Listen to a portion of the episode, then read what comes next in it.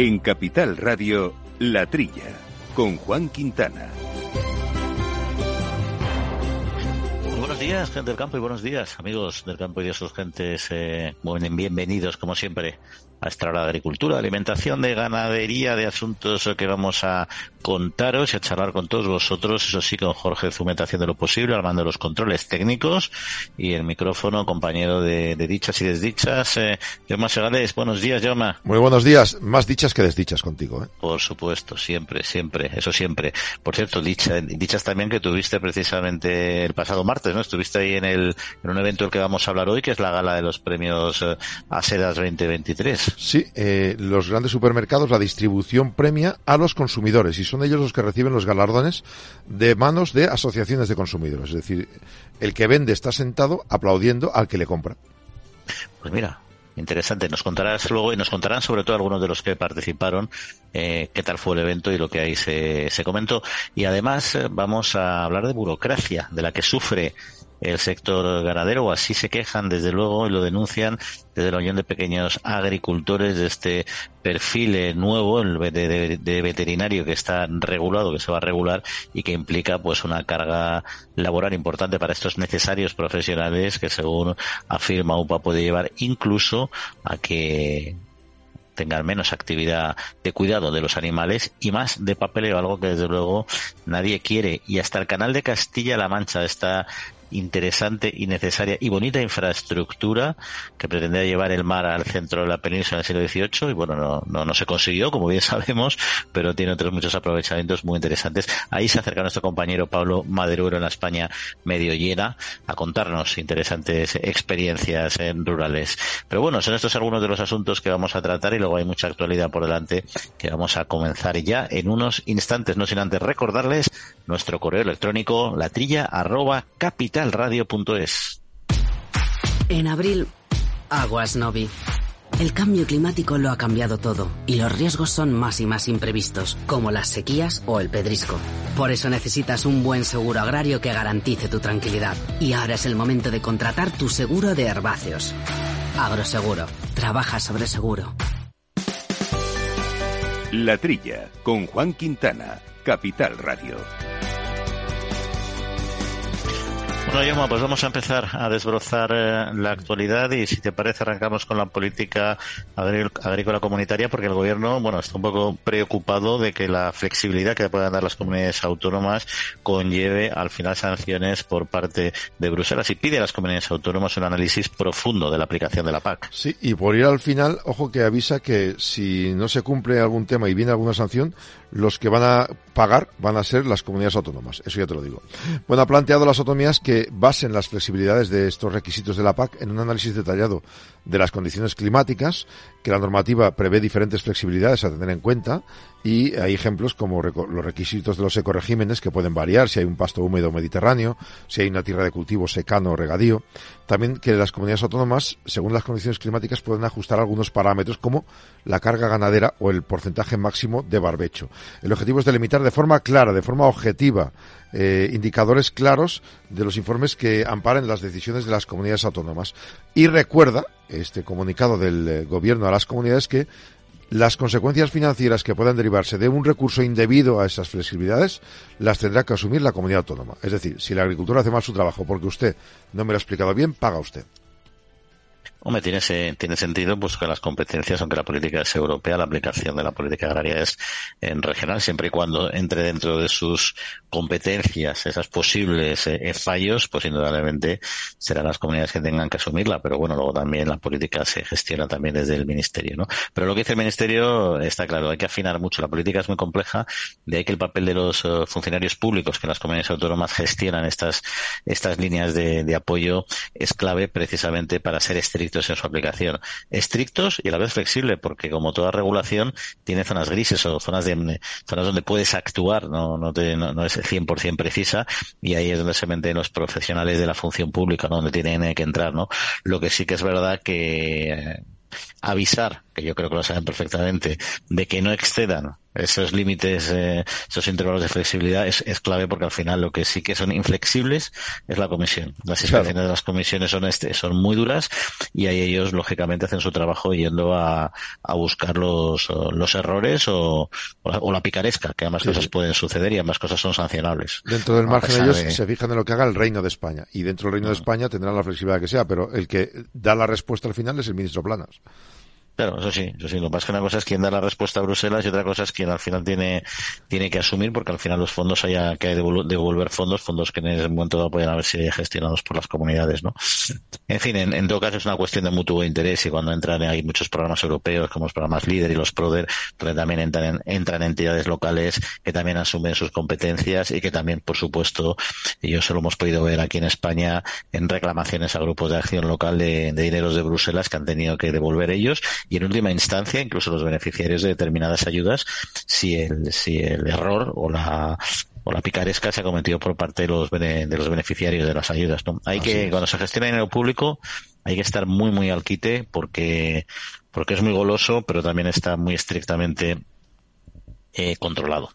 Oye, no, dejamos, si te parece, Europa, en este caso la Comisión Europea, porque propuso el pasado lunes a los Estados miembros el extender hasta el 31 de marzo del 2024 el sistema de ayudas, el sistema que permite compensar a los eh, países, a las empresas, eh, con mediante ayudas públicas por el aumento de, del precio de la energía derivado de la guerra de Ucrania. Sí, lo hicieron a partir de la guerra, en marzo del año pasado, se dio unas ayudas, unas normas para apoyar a estas empresas, una con compensaciones por elevados precios de la energía, unas cantidades limitadas de ayuda a algunos sectores que Bruselas ha propuesto prorrogar tres meses hasta el 31 de marzo del 24.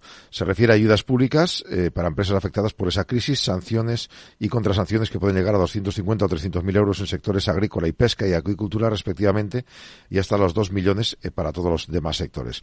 Afecta ayudas para compensar los altos precios de la energía, al que hacen uso intensivo de ellas, sobre todo a esas empresas, y además eh, se permitirá a los Estados miembros, cuando sea necesario, extender sus planes de ayudas y garantizar a las empresas aún afectadas por la crisis de Ucrania que no se queden sin apoyo. Eh, cubrirían las partes de los costes energéticos adicionales solo en la medida en que los precios de la energía superen significativamente los que había antes de la crisis. Además, en las secciones de marco temporal, pues hay un apoyo a la liquidez en forma de garantías estatales y préstamos o medidas orientadas a respaldar la reducción de la demanda de electricidad y no se prolongarían estas más allá del próximo 31 de diciembre. Estos sí que no se van a prorrogar. Bueno, en todo caso son buenas eh, noticias para el sector, para el agrario en particular y el agroindustrial, que es un alto, es un gran consumidor de, energía. En algunos casos, como el regadío, sabemos que condicionado por temporalidades, con lo cual es todavía más, más sensible y otros, pues, eh, hablábamos hace muy poquito del sector del pan y otros muchos que tienen consumos elevados y que les, eh, les reducen los márgenes al máximo, ¿no? bien, con lo cual, digamos, es algo positivo. Veremos. Pues vamos con buenas noticias de entrada, tampoco está mal la cosa. No, no, sí, pero eh, no está mal, no, pero que ahí te, ponen un límite que es cuando supere un determinado nivel eh, el precio que había anteriormente. Lo que pasa es que como es muy difícil entender cómo se gestiona el precio de, la energía en Europa, en España en particular, al final no sabes lo que es lo que está directamente condicionado por el pre, por la crisis de Ucrania, que en principio estas salidas están vinculadas a esa crisis, o simplemente es por otros factores que mantienen el precio más elevado, con lo cual puede suceder que la crisis de, Ucrania pierda fuerza, pero aún así la crisis, el precio energético sigue, sigue muy elevado. Claro. Y ahí pues cualquier ayuda va a ser, va a ser sin duda bienvenida. Yo imagino que ahí tendrán que tener en cuenta más el factor precio que el factor guerra, digo yo digo yo. No, es que también es muy difícil discriminar. O sea, hay una relación directa que sí la ves, pero hay otros muchos aspectos, es muy multifactorial, ¿no?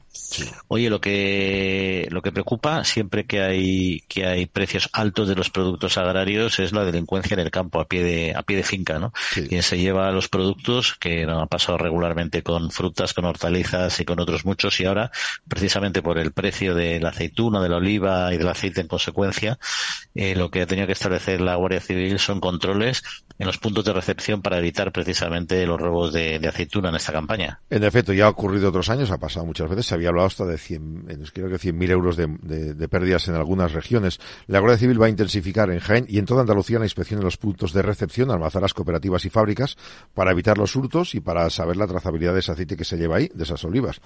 eh, eh, hay que decir que este dispositivo se extiende a todas las zonas productoras, también en el transporte, hasta los puntos de venta y los puntos de recepción, y también van a controlar las labores de rebusca de aceituna, recogida y transporte y recepción que tienen lugar después de finalizada la campaña de recogida. El requisito indispensable para autorizar ese trabajo será que los propietarios de las fincas expidan, un documento en nombre de esa persona que está ahí trabajando. Para el control desde el aire, helicóptero con tecnología de visión nocturna, cámara técnica y varios drones, además de otros sistemas de vuelo silencioso y programación por coordenadas para pillar infragante a los malos. Yo recuerdo que cuando hablamos hace, hace muchos años de estas cuestiones que todavía eran como minoritarias o menores, ¿no? Lo que pasa es que yo creo que ya los amigos de lo ajeno se han dado cuenta que robar en el campo es relativamente fácil porque los espacios son muy amplios y difíciles de controlar y que en determinados momentos eh, genera unos márgenes, unos márgenes muy, muy altos. Y es difícil de, de localizar el origen. si robas en un almazara te estás forrando. Claro, y, tú robas a lo mejor un coche, por supuesto, un aparato electrónico, tiene una trazabilidad, tiene unas, un origen, sabes que lo puede haber adquirido, pero si tú robas aceitunas del campo o robas tubos de cobre, como se ha hecho frecuente regularmente, etcétera, pues al final es una vez que lo tienes en tu furgoneta es muy difícil demostrar que no es tuyo. En este caso, la verdad es que los equipos Roca de la Guardia Civil lo tienen, lo tienen difícil, pero la verdad es que es una función necesaria y espero que, vaya bien, porque con la precio de las aceitunas van a hacer un mal, un, un mal apaño sino los agricultores, estos delincuentes. Desde luego. Oye, y una última, una última cuestión en este primer bloque, si te parece, nos vamos a cuestiones eh, de sanidad animal. Hablábamos en anteriores programas, si recuerdas, de la enfermedad hemorrágica epizootica y bueno, siempre se, se barajaba la posibilidad de alguna vacuna, pero ya el gobierno ha dicho que no, que no se prevé una vacuna disponible, al menos a corto, a corto plazo. Sí, además es que eh, se está extendiendo a 11 nuevas comarcas españolas en la última semana. Eh, una noticia eran los datos y la otra era simplemente que el gobierno no tiene la posibilidad de esta vacuna.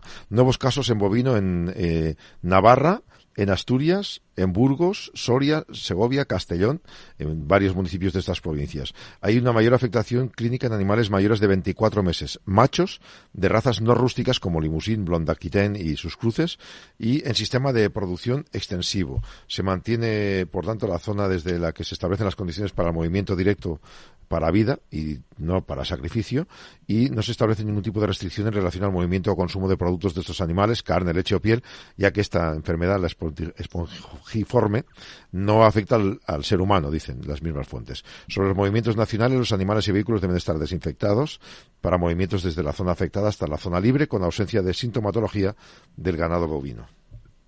Sí, una enfermedad bastante virulenta, como decías, por supuesto no afecta, no se transmite a las personas, pero siempre es un daño relevante. Que no haya una vacuna es un problema. Hablan de que no lo va a haber a corto plazo, esperemos que a medio se pueda, se pueda conseguir, por el coste económico sobre todo, que implica para, para nuestro sector. Bueno, y si te parece vamos a dejar aquí, Yauma, y en unos instantes empezamos a, a escucharte, ya que nos cuentes un poco cómo fue esa, esa gala, esa gala de Asedas el pasado martes. Agrobank les ofrece este espacio.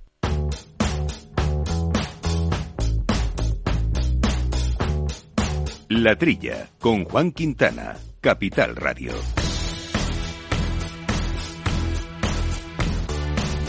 Bueno, pues como decíamos, ASEDAS, la Asociación Española de Distribuidores, Autoservicios y Supermercados, celebró el pasado martes su gala 2023 bajo el título Estamos porque está. Sin el evento se rindió homenaje a consumidores de la distribución minorista y mayorista para agradecerles su confianza en los momentos difíciles que se han vivido, como bien saben, en los últimos años y definidos por una pandemia, varios desastres climáticos y naturales, la inflación, en fin, una serie de, cuestiones que en principio complicaban mucho esta actividad profesional. Y en esa gala, pues estuvo un equipo de Capital Radio, como siempre, ahí dirigido por Jaume, que estuviste ahí también pues presente, escuchando y hablando con los protagonistas, ¿no? En efecto, estaban todos muy satisfechos. Primero, es la segunda gala y eh, la primera fue perfecta y esta también, eh, porque es breve, intensa y sobre todo eh, muy emotiva, porque realmente rinden homenaje los propietarios de, los, de la distribución a los que han comprado allí. Lo distribuyen en 10 grupos de consumidores, los que viven en zonas rurales, áreas urbanas, familias, mayores, personas con intolerancias alimentarias, restauración colectiva, compra online, capacidades diferentes turistas y comprometidos con el medio ambiente. Entonces, dentro de cada colectivo había un consumidor o dos consumidores que recibían de una asociación de consumidores el galardón, que además casualmente el galardón era una cesta de compra, un carrito de compra pequeñito en miniatura. Y bueno, la verdad es que fue muy, muy interesante la, la gala en la que se estrenaba como presidente Josep Antonio Durán Lleida, el ex eh, líder de, de nacionalistas eh, en, Madrid y esto a solucionar problemas que lastran la competitividad, la presión fiscal y el alza de costes. En esta línea iba también el director general de Asedas, Ignacio García de Magarzo, que justo antes de empezar la gala nos atendía y nos contaba eh, cómo iba a ser esa gala y luego también las principales preocupaciones de cara a este año 24 que entra ahora mismo. Una gala más de Asedas con los compradores, que es muy importante en la sociedad, además de todas las empresas, ¿no? Sí, sí, esta es nuestra segunda gala eh, hoy, justo hace un año, eh, rendimos un homenaje muy merecido a los trabajadores que habían conseguido cambiar la visión de nuestro sector en la sociedad española gracias a su enorme esfuerzo en los años anteriores. Eh, y hoy rendimos un homenaje a los consumidores que son quienes les descubrieron, quienes han permitido que nuestro sector mejore en su consideración social, que la gente lo considere un sector esencial y además un sector excepcional, un sector ejemplar son ellos los consumidores. Los consumidores son muy diferentes entre sí, hay muchos tipos de consumidores, eh, son muy exigentes, eh, pero además eh, siempre están ahí, son la base de nuestro sector, de toda la cadena alimentaria en, en, realidad, pero en nuestro sector también. Entonces hoy vamos a reconocer su fidelidad y reconocer que, bueno, que en tiempos difíciles como los que estamos, ellos siguen confiando en nuestro sector y ellos también están agradecidos por lo que hemos visto. Ellos también agradecen, sobre todo en la pandemia, y después también esa confianza con esos supermercados que tienen cerca y que les han estado proveyendo. Y además ven el esfuerzo que hacen los supermercados para tener todo y al mejor precio posible.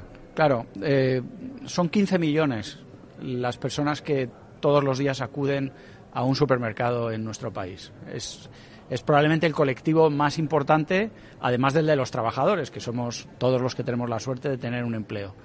Eh, yo creo que ellos conocen hoy mucho mejor al sector y están más agradecidos por el esfuerzo que han hecho en circunstancias muy difíciles, la pandemia, pero no solo la pandemia, es que luego hemos tenido crisis climáticas, hemos tenido hasta un volcán y las empresas han dado un ejemplo.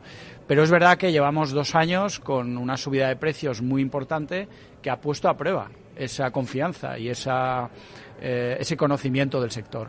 Entonces yo creo que hoy tenemos que encontrarnos las empresas, los consumidores, el resto de, empresas y de personas que integramos este mundo de la cadena agroalimentaria para compartir, para celebrar, para rendirles también a ellos un homenaje y para decir que a partir de ahora eh, bueno, vamos a hacer muchas más cosas y las haremos juntos. Ahora que parece que aunque está muy alto el IPC se está estabilizando, todos estamos reclamando que en enero se mantengan algunas ayudas, alguna subvención para esos consumidores, esos clientes, aunque parece que toda la cadena está ya asentando esos precios y bueno, pues ya vamos evolucionando más o menos como había que hacerlo antes.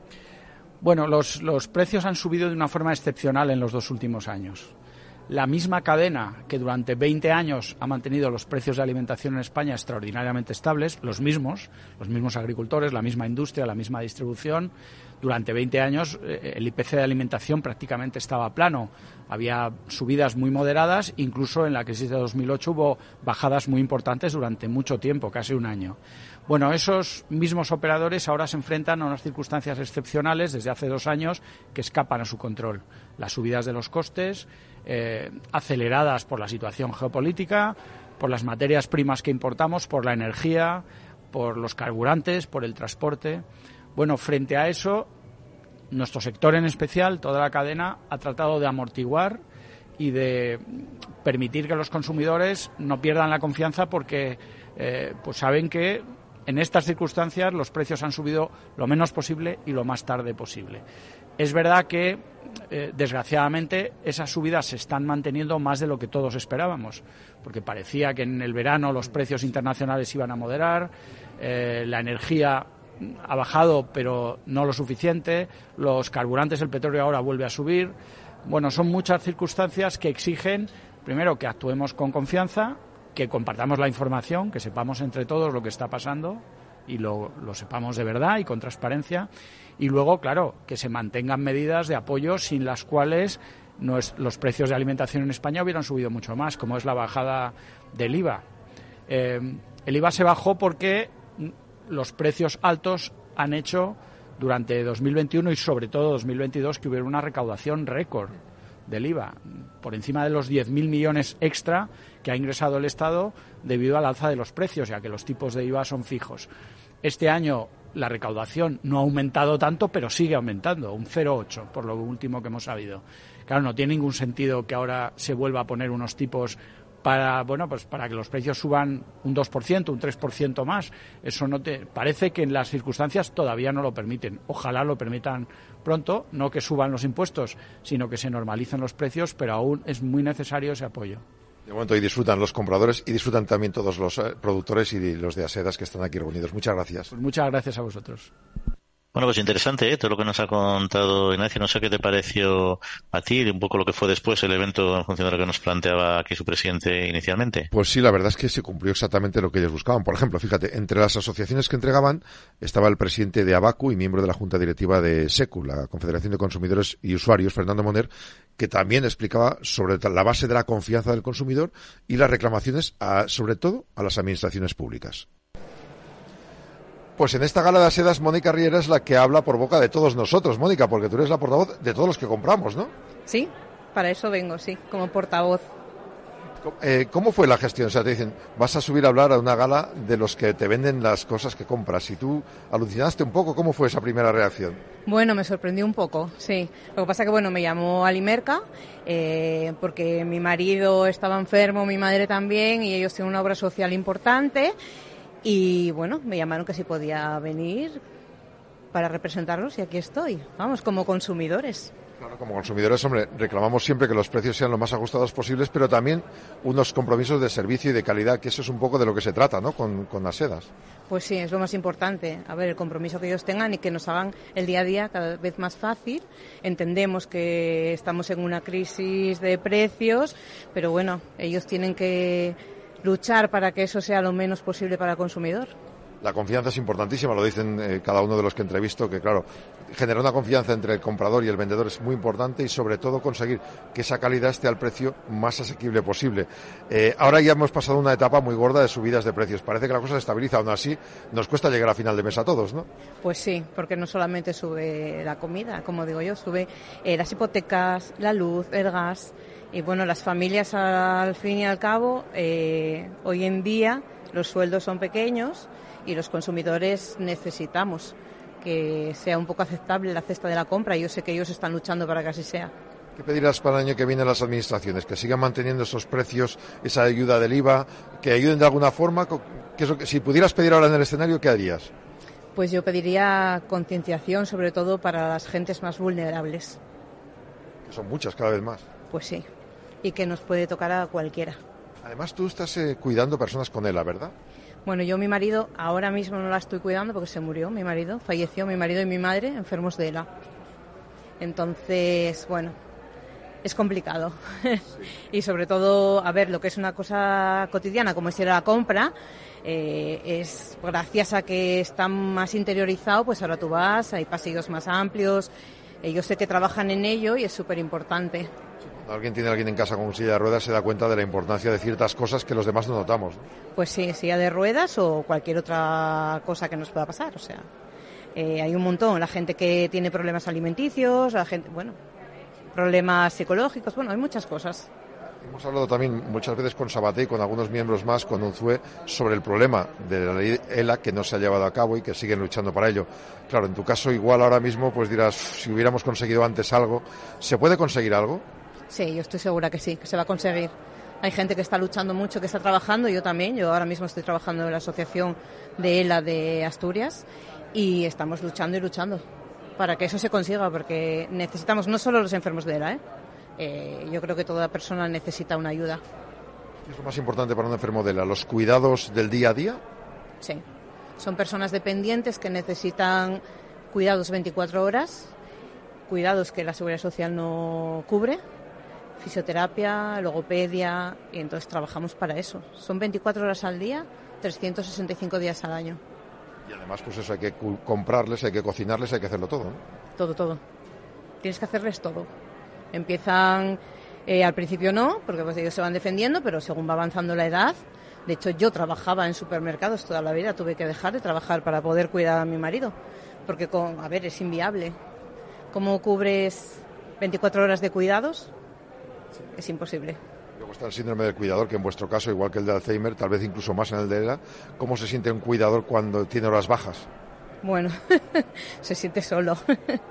Pero bueno, gracias a fundaciones y asociaciones y bueno, se va superando con ayuda. Vamos a buscar el momento de la alegría. Hoy, hoy recibes un premio en nombre de todos y das, bueno, recibes y das, al final es agradecerse mutuamente, ¿no? Eh, ¿lo, ¿Lo quieres dedicar a alguien en especial o directamente a todos los compradores?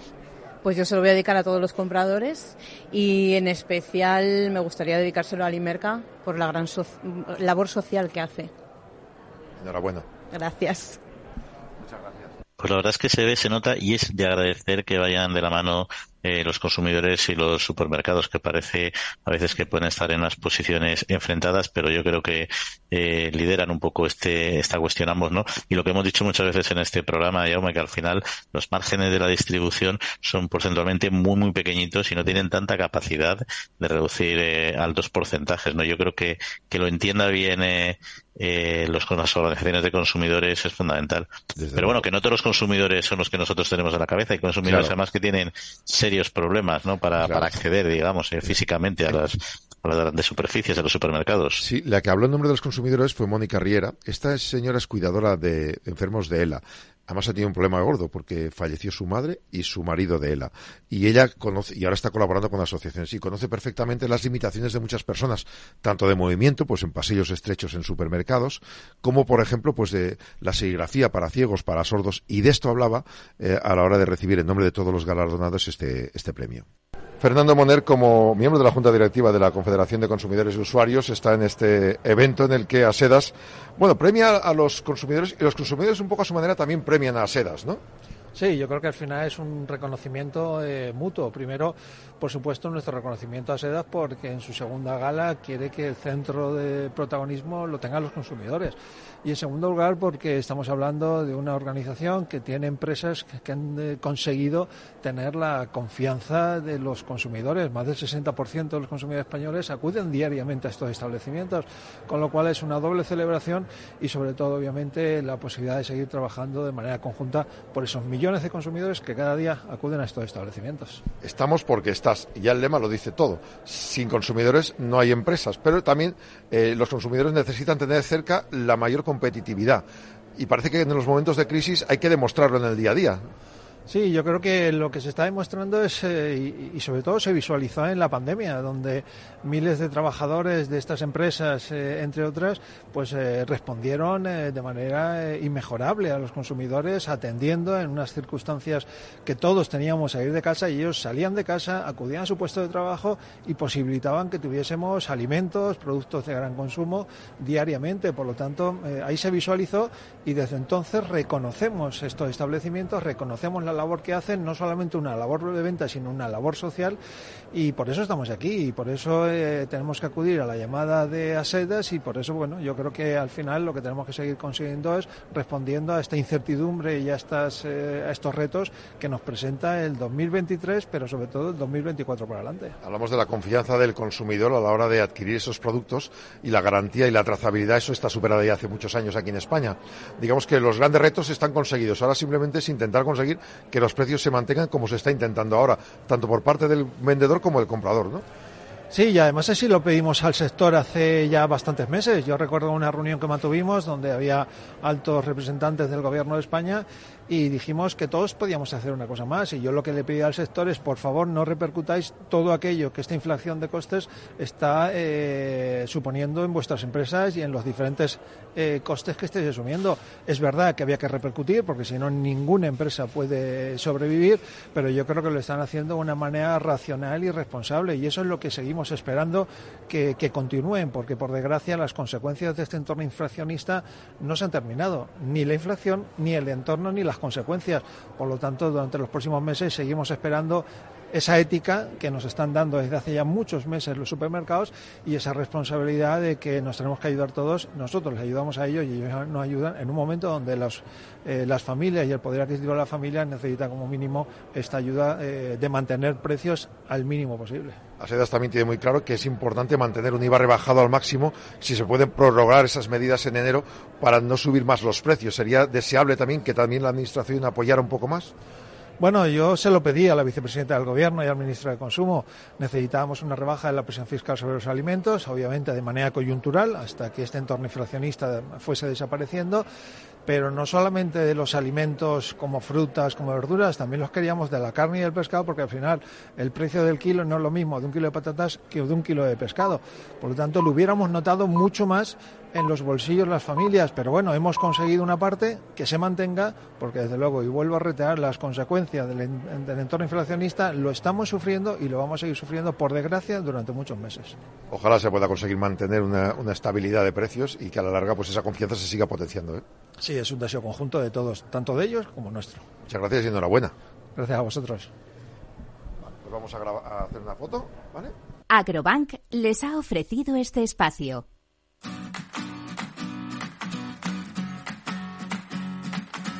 La Trilla, con Juan Quintana, Capital Radio.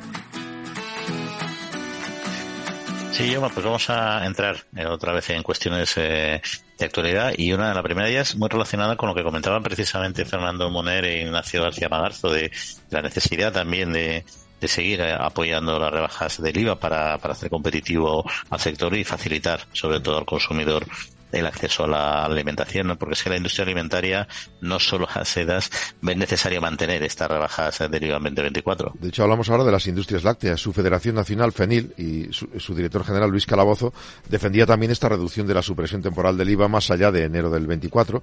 Dice porque es inoportuno ponerle fin. De hecho, ha dicho que, que pensar en, en la inoportunidad de ese momento nos supera ha reconocido que el gobierno tiene obligaciones presupuestarias con Bruselas y equilibrar los gastos y las entradas de dinero, pero defiende que es necesario que se mantengan unas rebajas del IVA que puede condicionar los productos, las compras, y se ha notado en estos meses. Dentro de las medidas que podrían terminar al final de año está ese 0% de IVA para pan, harinas, panificables, leche, queso, huevos, frutas, verduras, hortalizas, legumbres y patatas, y la rebaja del 10 al 5% en aceite de oliva y las pastas. Insiste él, sobre todo en lo que afecta a ellos, el tema de lácteos y derivados, que puede ser tremendo si ahora vuelven a subir el vuelven a ponerle el IVA. Y bueno, yo espero que, que no lo hagan por una parte porque es verdad que la, administración o necesitan eh, cubrir el, el, déficit público que tenemos, pero también es verdad que se quedó, quedó comprobado que, como decíamos, por otro lado, de muchos eh, frentes, que el IVA se podía reducir porque el incremento de los precios estaba haciendo que los ingresos del Estado fueran, fueran más altos en esta vía, ¿no?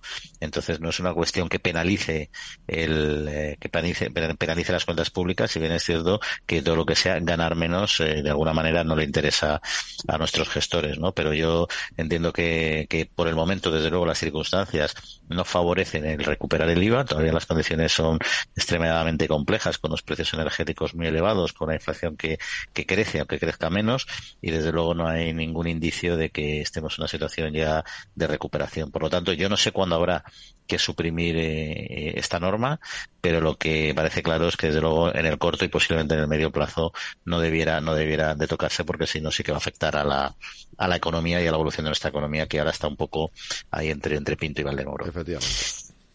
Oye, y el, el tema del vino. Eh, España siempre estaba ahí en la cresta de la ola del volumen de producción, junto con Italia, si bien es cierto que influía mucho también nuestras grandes producciones castellano-manchegas de, de, vino a granel pero ahora, bueno, pues las eh, problemas de, cosecha en España, las reducidas cosechas en España e Italia han hecho que Francia se vuelva a poner eh, a la cabeza con una producción mundial, además, que va a ser la más baja desde 1961. En efecto, la Organización Internacional de la Viña y el Vino ha indicado en las proyecciones de este 23, basadas en datos de 29 países, que estamos en la horquilla de 241 a 246 millones de hectolitros. Y explican que solo hay dos años que han sido inferiores desde el año 50. En el año 61, 214 millones y en el 57, 174. Los climas extremos, las condiciones extremas han bajado un 7% la producción y además España bajó un 14%, 19 si lo comparamos con la media de los últimos años, a 30 millones de hectolitro. Eh, Italia también desciende un 12% y en todo esto, pues Francia, con un crecimiento del 1,47, se sitúa ya en primer productor de vino de Europa. Desbanca Italia, que siempre ocupaba esta posición, y España se mantiene en el tercer lugar, pese a la caída de producción. Portugal está creciendo mucho, eh, un, aumenta un 8,6%, sigue en el quinto puesto, por detrás de Alemania, que ha perdido el 2,1%. Eh, tras un primer semestre positivo en agosto y último mes del que hay datos, la caída de las exportaciones fue un 15% en valor y un 13% en volumen por parte española. Y el dato interanual muestra también una caída del 1% de la facturación y un 3,4% de volumen.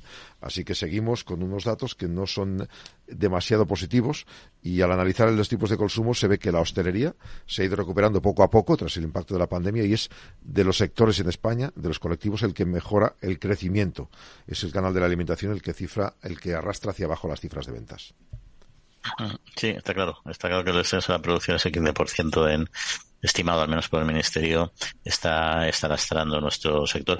Si bien es cierto que en determinadas zonas de vinos de calidad esta, esta caída no se está notando tanto, ¿no?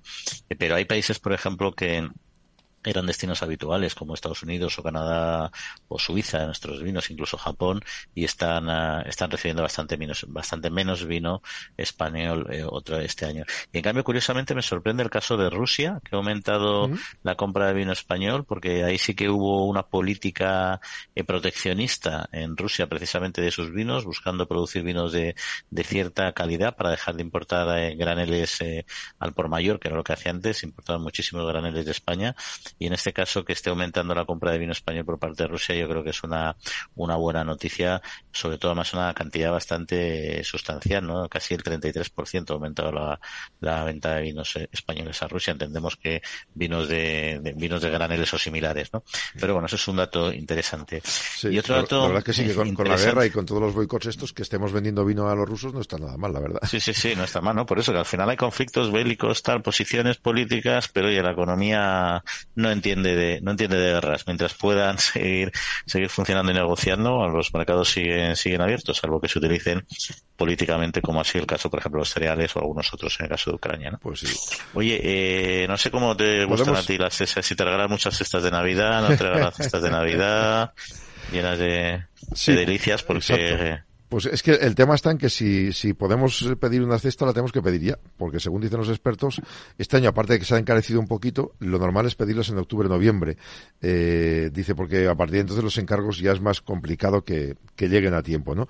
Explican que alrededor de 50 euros es el precio medio de la fiesta que se están vendiendo los lotes en España, más o menos. Eh, las empresas afirman que el jamón o paleta tiene que estar. Y el queso o aceite son una opción que puede eliminarse. Ahora, eh, ahora bien, si es una cesta con 20 artículos, pues el aceite se puede quitar. Pero si tiene 7 8, es más difícil porque necesitas algún producto que tenga un poco de gancho, ¿no? Entonces, eh, la mayoría de estos productos, sobre todo jamón, leche y queso, digo, jamón, queso y, y el aceite han subido de precio este año, con lo cual tienes que quitar algo. Que tampoco puedes eliminar trufa, polvorón, mazapán, turrón o vino, que son artículos que tienen que estar. Pero hay unas novedades, las cestas ecológicas, veganas, celíacas, las gourmet, las sin alcohol.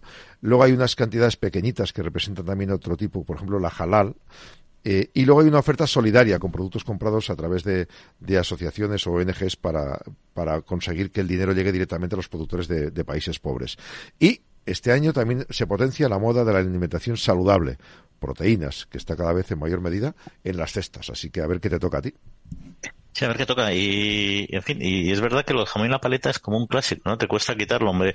Ahora, ya hemos visto estos últimos años que han desaparecido muchos jamones y han entrado paletas que en principio son más sencillas y que no te ponían bellotas y no te ponían de campo, porque lógicamente hay que, hay que abaratar, ¿no? Pero yo recuerdo hace, ahora mismo, y en mi opinión afortunadamente ya no hay la obsesión por las cestas, de Navidad que había hace, hace poco más de una década, ¿no? de las empresas, es que se gastaban cientos de miles de euros en regalar cestas de Navidad a clientes, proveedores, a todo el mundo. Era, como la lotería, pero, pero con muchas más calorías, no sé cómo decirte.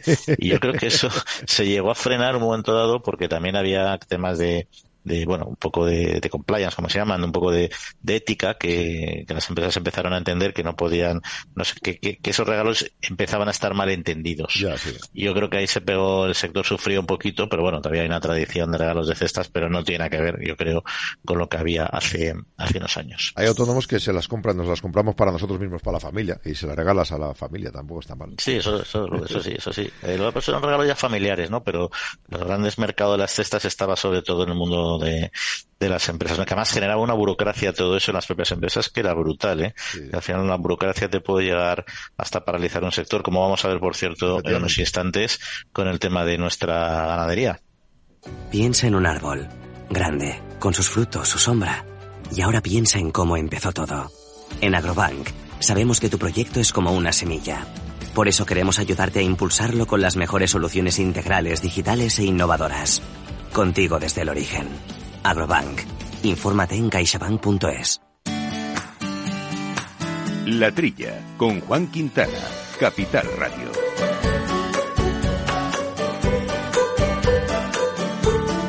Bueno, pues ya lo comentábamos, ¿no? Eh, la burocracia puede llegar a ser un grandísimo problema en muchos sectores y de hecho en este sentido la Unión de Pequeños Agricultores y Ganaderos, UPA, remitió al Ministerio de Cultura una carta para explicar pues el colapso burocrático que a su juicio sufren las ganaderías y que se podría agravar todavía más si se pone en marcha la nueva figura del llamado veterinario de explotación. Y para hablar de ello nos acompaña Román Santalla, secretario de ganadería de, de UPA. Román, muy buenos días. Hola, muy buenos días. Bueno, este, ¿cuál es la, la lo, lo, primero por hablar de esta figura del veterinario y luego vemos un poco el tema de la, de la burocracia? ¿Qué es este, cuál es esta figura? ¿Qué representa o qué debe representar esta figura de veterinario y explotación? Bueno, pues esta figura eh, viene desarrollada por un reglamento comunitario donde de alguna manera mmm, pues eh, manda de que en la explotación ganadera eh, tiene que haber un veterinario garante de que las cosas pues se hacen bien. Lo que pasa es que en España eh, han desarrollado a través de un decreto que hace lógicamente mención a ese reglamento comunitario, han ido más allá y han desarrollado lo que llamamos y lo que se llama en, en el decreto eh, veterinario de explotación. Mm. Hasta ahí, pues nosotros no teníamos ningún problema.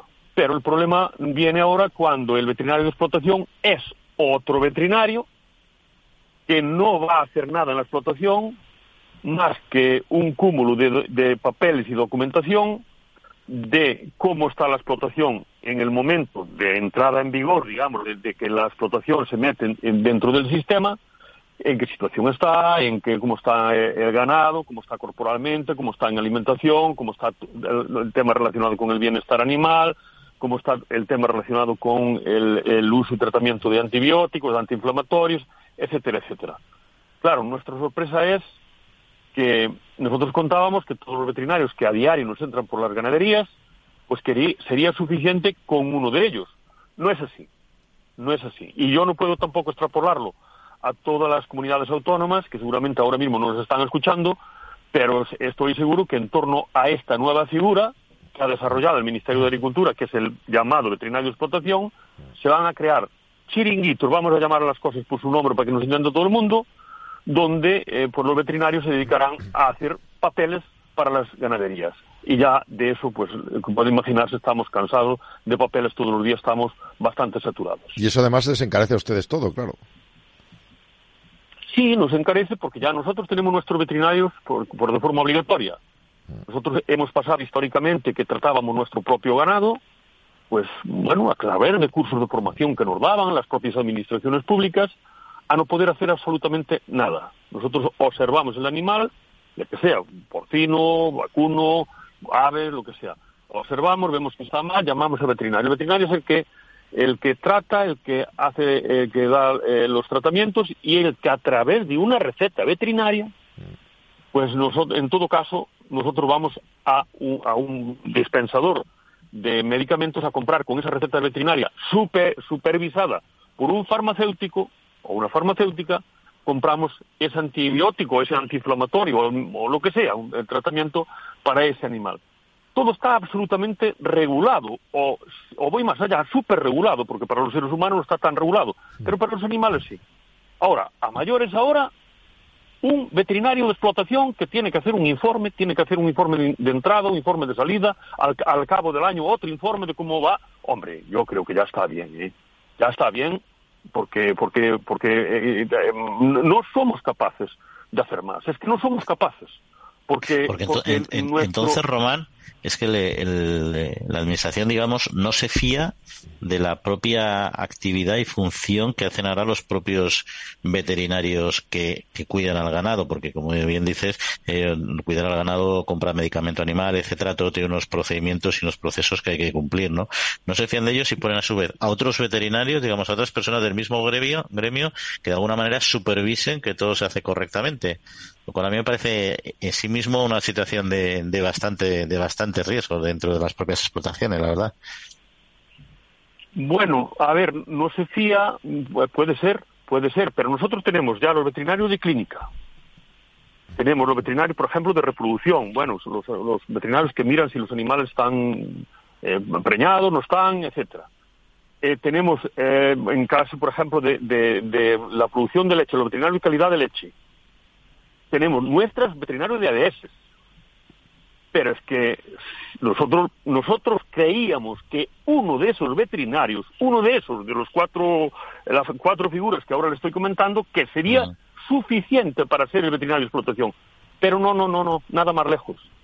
Los veterinarios han visto por ahí una vía, además tal como lo plantea el decreto es así, donde tendrán que buscar, bueno, pues unas oficinas de asesoramiento para crear la nueva figura del veterinario de explotación o veterinario de asesoramiento porque así lo desarrolla el decreto español. Y no lo desarrolla así el reglamento comunitario, no equivocarnos, ¿eh? No, no, no, no, no. El reglamento comunitario no dice nada de eso. Dice que uno, un veterinario que va a la explotación, tendrá que ser el veterinario garante, lógicamente, bueno, por todo el proceso que esté desarrollando la, explotación. Pero no habla de, a través de un decreto de veterinario de explotación. ¿Cuál es el problema? El problema grave está en que una explotación grande pues tiene su veterinario, seguramente tendrá menos problemas. O incluso una explotación más de tipo intensivo, porcino, incluso avicultura. Pero una explotación extensiva, una explotación semi-extensiva o intensiva de, ovino, caprino o vacuno, y que además sea una explotación familiar pequeña y media, pues va a tener muchos problemas porque tendrá que compartir veterinario y tendrá que pagar una parte correspondiente de la nueva figura del veterinario de explotación. Y a esto nos negamos, ¿eh? Nosotros hemos dicho al Ministerio que tiene... Y para, la definición de esta figura, eh, Román, ¿el Ministerio contactó con vosotros, os consultó o, ha venido, digamos, impuesta? Ah, el, Ministerio, bajo nuestro punto de vista de la UPA, comete el grave error de consultarnos poco. Nos da las cosas hechas y a veces, y a veces cuando nos da esas cosas hechas, nosotros creemos que no va a ir tanto allá, porque esto nos parece un tema sin sentido, ¿eh? absolutamente. Porque ya eh, la carga burocrática, que no lo, no, lo, hablamos solo de la ganadería, sino que podremos, podremos desarrollarlo a través de la PAC, a través de, bueno, pues todo el proceso de producción de agricultura, etcétera, pero la ganadería, pues, pues muchísimo más, pues una nueva figura creo que no viene al caso, sino todo lo contrario. Si el Ministerio tiene que desarrollar un reglamento comunitario, porque ahí está, efectivamente, pero lo hace en el sentido de cualquier veterinario que va por la explotación o que trabaja con esa ganadería, como puede ser el veterinario de clínica, el veterinario de reproducción, el veterinario de calidad de leche o el veterinario de la Asociación de Defensa Sanitaria, pues si cualquiera de ellos fuera suficiente para, bueno, pues para, para ser el veterinario garante, pues bueno, eso sería un mal menor. Pero no es así, no es así.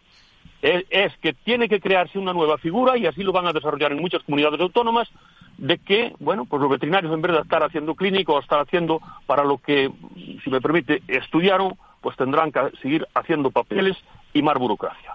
Y eso pues tiene un coste, y lo pagamos los ganaderos, y eso no, y eso no damos para más. Claro. Veremos en qué queda toda esta cuestión porque va a ser va a ser complicada y farragosa. Desde luego, Román Santalla, secretario de Ganadería de UPA, pues muchas gracias por atendernos y un saludo. Pues muchísimas gracias a ustedes.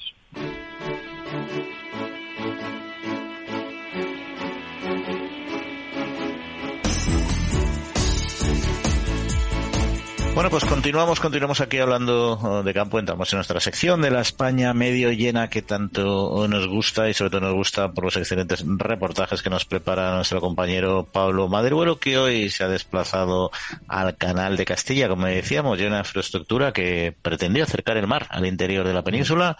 No lo consiguieron, pero consiguieron otras muchas cosas. Pablo, muy buenos días. Hola, buenos días compañeros. Hoy vamos a hablar de historias, pero también de historia del medio rural. Nos vamos hasta la segunda mitad del siglo XVIII, hacia la Ilustración. En aquella época se diseñó lo que hoy llamaríamos un proyecto faraónico. Se trataba de generar 400 kilómetros de canales para traer el mar del Cantábrico hasta el centro de la península ibérica, hasta la provincia de Segovia. El objetivo era transportar mercancías, algo tan preciado en aquella época y que era la base del comercio. Pues bien, ese canal no llegó a ver la luz como tal, no se construyeron los 400 kilómetros, pero sí se construyeron 200, que se encuentran divididos en tres provincias de nuestro país, Burgos, Palencia y Valladolid. Lo que en su momento se concibió con fines comerciales e incluso llegó a utilizarse para este mismo objetivo durante más de dos décadas, es un reclamo turístico en el siglo XXI. Es una red que no solo eh, lleva el agua y permite ser navegada por barcos eh, turísticos, sino que además eh, pues se ha generado a su alrededor toda una compleja red de caminos y de actividades que se pueden llevar a cabo. Hoy hemos querido conocer una de las pocas posadas reales que hay en nuestro país y que se encuentra a los pies precisamente del Canal de Castilla para conocer cómo este canal y aquel proyecto faraónico han servido y sirven para dinamizar toda esa zona de Castilla y León. Victoria Sagún, ¿qué tal? ¿Cómo estás? Muy bien. Bueno, vamos a empezar este recorrido que nos transporta por un canal, por el canal de Castilla, en Villanueva de San Mancio, que está en Valladolid. Eh, háblame un poco del pueblo en el que estáis ubicados. Villanueva de San Mancio es un municipio muy pequeñito Realmente en, Google pone que estamos empadronados 90 y algún habitantes, pero realmente viviendo hay 50, no más. Y está muy cerquita de Medina de Río Seco, a tan solo 5 kilómetros. Y al lado, al lado de la sexta y de la séptima exclusa del Canal de Castilla. Es un pueblo que tiene una iglesia preciosa del siglo XV, que era un antiguo monasterio benedictino, eh, solamente queda la iglesia ahora, porque bueno, ya sabes, eh, las murallas de los castillos y los monasterios por donde pasaba el canal, pues toda esa piedra de sillería está en el canal, las esclusas, los puentes y los acueductos. Entonces, pero tenemos una bella iglesia de Santa María. Victoria, em, allí en, en, el pueblo, además de todo lo que me acabas de contar, hay una posada, que es la posada del canal. Cuéntame la historia de vuestro establecimiento. Sí, realmente somos eh, una de las muy poquitas posadas reales de, cinco estrellas. Pues eh, la historia de la posada es eh, la casa, la posada era la casa de mis abuelos, bisabuelos, tatarabuelos. Y, hace ya, pues no sé, 17, 18 años, pues se me ocurrió, se me ocurrió convertirla en una casa rural Nunca pensé que íbamos a llegar a Posada Real de cinco estrellas, pero al final con ilusión y trabajo, la verdad que, todo se consigue. Pero sí, se me ocurrió hace ya muchos años porque, sobre todo por amor a, esa, casa, a la familia, a los recuerdos de la infancia. Siempre me ha gustado mucho ese lugar. Y aunque yo vivía en Madrid, pues empecé ese proyecto con 29 años. ¿Qué te llevó a dejar Madrid em, para lanzarte a esta aventura? Bueno, la verdad que nunca llegué a dejar Madrid, o sea, hay que ser hay que ser realistas y cuando empiezas un proyecto nuevo y en un lugar en el que muy poca gente confía que los proyectos los proyectos salgan bien. Yo al principio me decía a mi propia familia estás loca, invertir tanto dinero aquí en el pueblo y tal. Bueno, pues yo primero a los primeros años seguía trabajando en Madrid, eh, cuando comencé mi proyecto, bueno, luego llegó la crisis del 2008, que es verdad que fue un palo muy grande para todos, pero bueno, como era un proyecto muy bien pensado y, muy controlado económicamente, pues salvamos aquella crisis y luego hemos funcionado muy, muy bien. Pero vamos, yo he seguido trabajando en Madrid. Cuando sí que es verdad que he dejado ya totalmente mi trabajo de Madrid para dedicarme única y exclusivamente al turismo, ha sido en la pandemia O sea que a ti la pandemia te, devolvió ya finalmente al pueblo y a desarrollar 100% tu tiempo en, este proyecto. Evidentemente tengo mi casa en Madrid, pero ahora voy de visita a Madrid. que es mucho mejor muchas veces. Se vive muy bien en los pueblos. Yo la verdad que no, yo nunca he vivido en el pueblo. ¿eh? Yo vivía en Palencia, que yo soy palentina, pero íbamos allí todos los fines de semana con mis abuelos, todas las vacaciones y, y la verdad que no logro entender cómo no hay más personas que se lanzan a vivir en, en, en los pueblos, porque realmente tenemos una calidad de vida maravillosa. Además, sobre todo, vamos, habrá pueblos más lejanos, pero en la zona nuestra, que estamos muy cerquita de Valladolid, muy cerquita de Palencia, a dos horas de Madrid, o sea, realmente las comunicaciones son muy buenas. Em, Victoria, me decías que sois eh, una de las poquitas posadas reales que hay. Efectivamente, sois muy poquitos. ¿Y qué es lo que os distingue? ¿Qué es lo que hace especial eh, a un establecimiento para que sea catalogado como posada real? Bueno, para hacer posada real eh, necesitas cumplir varios requisitos importantes. Uno de ellos es que el edificio tiene que tener más de 50 años de antigüedad, estar en un entorno artístico, natural o cultural pues, eh, importante y, luego tener una rehabilitación, pues eso, especial, ¿no? Que es lo que la marca te pide y tener eh, llegar a unos Mm, a unos niveles de calidad que son los que te exige la marca. ¿Qué es lo que nos hace diferentes y especiales? Pues, hombre, ser una posada real es una marca de calidad, ¿no? Nosotros tenemos una promoción totalmente diferenciada del resto y, bueno, eh, al final es um, diferenciaros un poquito. Yo tengo otros negocios también de turismo rural, que son casas rurales, y no tiene nada que ver. Es como en las posadas reales pones ese mimo que, que, que, necesita la marca, ¿sabes? Cada detalle, cada flor, la calidad de las toallas, de las sábanas. Tienes que tener la iluminación perfecta, la música perfecta. Es diferente. Victoria, ¿qué importancia tiene el canal eh, de Castilla en la actividad turística que desarrolláis eh, tanto en vuestro establecimiento como en la zona? Bueno, pues como, puedes observar, el, nombre de, nuestro, de nuestra posada es la Posada del Canal, con lo cual el canal es lo más importante que tenemos eh, alrededor de la posada. El Canal de Castilla es el recurso turístico más importante que tiene la zona de Valladolid Norte, porque si no sería toda una zona de cultivo y de, y de secano. De hecho, hay una zona muy importante de regadío debido al canal. El, canal de Castilla, para los que somos además de la zona, que hemos crecido allí, mm, es nuestro gimnasio, o sea, es por donde paseas, por donde vas en bici, haces piragüismo y además es un gimnasio 24 horas porque puedes hacer deporte eh, en agosto al mediodía, te puedes ir bajo la arboleda y al lado del agua hacer 50 kilómetros sin ningún problema en bici. Si no fuera por el canal de Castilla, pues no tendríamos el vergel que tenemos en esta zona.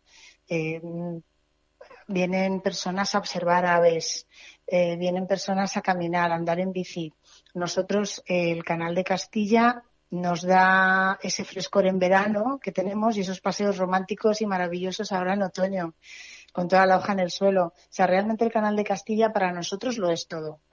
El canal de Castilla sí que es verdad que echamos a veces un poquito más de menos que se conociese más porque es verdad que la gente viene y muy poca lo conoce. Por la posada del canal pasa muchísima gente y pasa muchísima gente que no sabe ni simplemente hace noche. Y cuando conocen el canal de Castilla, muchísimas personas me dicen que cómo no se promociona más esta maravilla que tenemos. O sea, mucha gente no lo conoce, muchísima. Es el gran desconocido. Sin duda. Victoria, pues muchísimas gracias por habernos atendido y por habernos dado los detalles de tu posada y del canal de Castilla. Muy bien, pues nada, muchísimas gracias a vosotros y a ver si repoblamos todo el campo entre todos. Bueno, pues os he dejado un plan para que paséis el día, para que paséis el resto del fin de semana y si no, si ya teníais planes, pues para las próximas semanas. Canal de Castilla, Burgos, Valencia, Valladolid y, por supuesto, un poquito de historia que nunca viene mal para entender cómo hemos llegado hasta nuestros días. Que tengáis muy buena jornada, muy buen fin de semana y nos encontramos aquí en la trilla dentro de unos días. Adiós. Bueno, se nos acaba el tiempo, Jauma, pero no quería, no quería dejar de tratar un tema aquí contigo apasionante, que es el de las luciérnagas, sobre todo esas, esas que nos invaden, ¿eh? En la ciencia ficción. Sí, es la luciérnaga Photinus signacols, que esta viene de Sudamérica y se ha establecido en Gerona, en Girona. Hay una especie invasora desatendida y según la Universidad Complutense da un problema. Las larvas de esta luciérnaga se comen las lombrices por la alta densidad de esta especie podía impactar negativamente en este grupo clave para los procesos del suelo y la agricultura. Los investigadores han usado modelos de distribución de especies para encontrar zonas de alta idoneidad en Europa donde se puedan tener, porque si se comen las lombrices nos podemos quedar sin eh, la parte importante del suelo para el cultivo. Sí, sí, parece una noticia menor, pero sobre todo esto era para comentar que hay que tener mucho cuidado con las plagas que nos entran vía importaciones en muchos casos y vía viajes también de, personas en avión, etcétera, que a veces traemos aquí especies que son mucho más dañinas de lo que nos creemos, porque una luciérnaga aparentemente es muy bonita, pero tiene este gran problema. Como problema es que se nos acaba el tiempo, Yoma, así que nada, vamos a agradecer a Jorge mando de los, de los controles técnicos, como siempre, y nos vemos la semana que viene, ¿no? Hasta la semana que viene, que sean todos muy felices. Pues lo dicho, disfruten, descansen, cuídense sobre todo y en siete días volvemos a estar con ustedes. Un abrazo.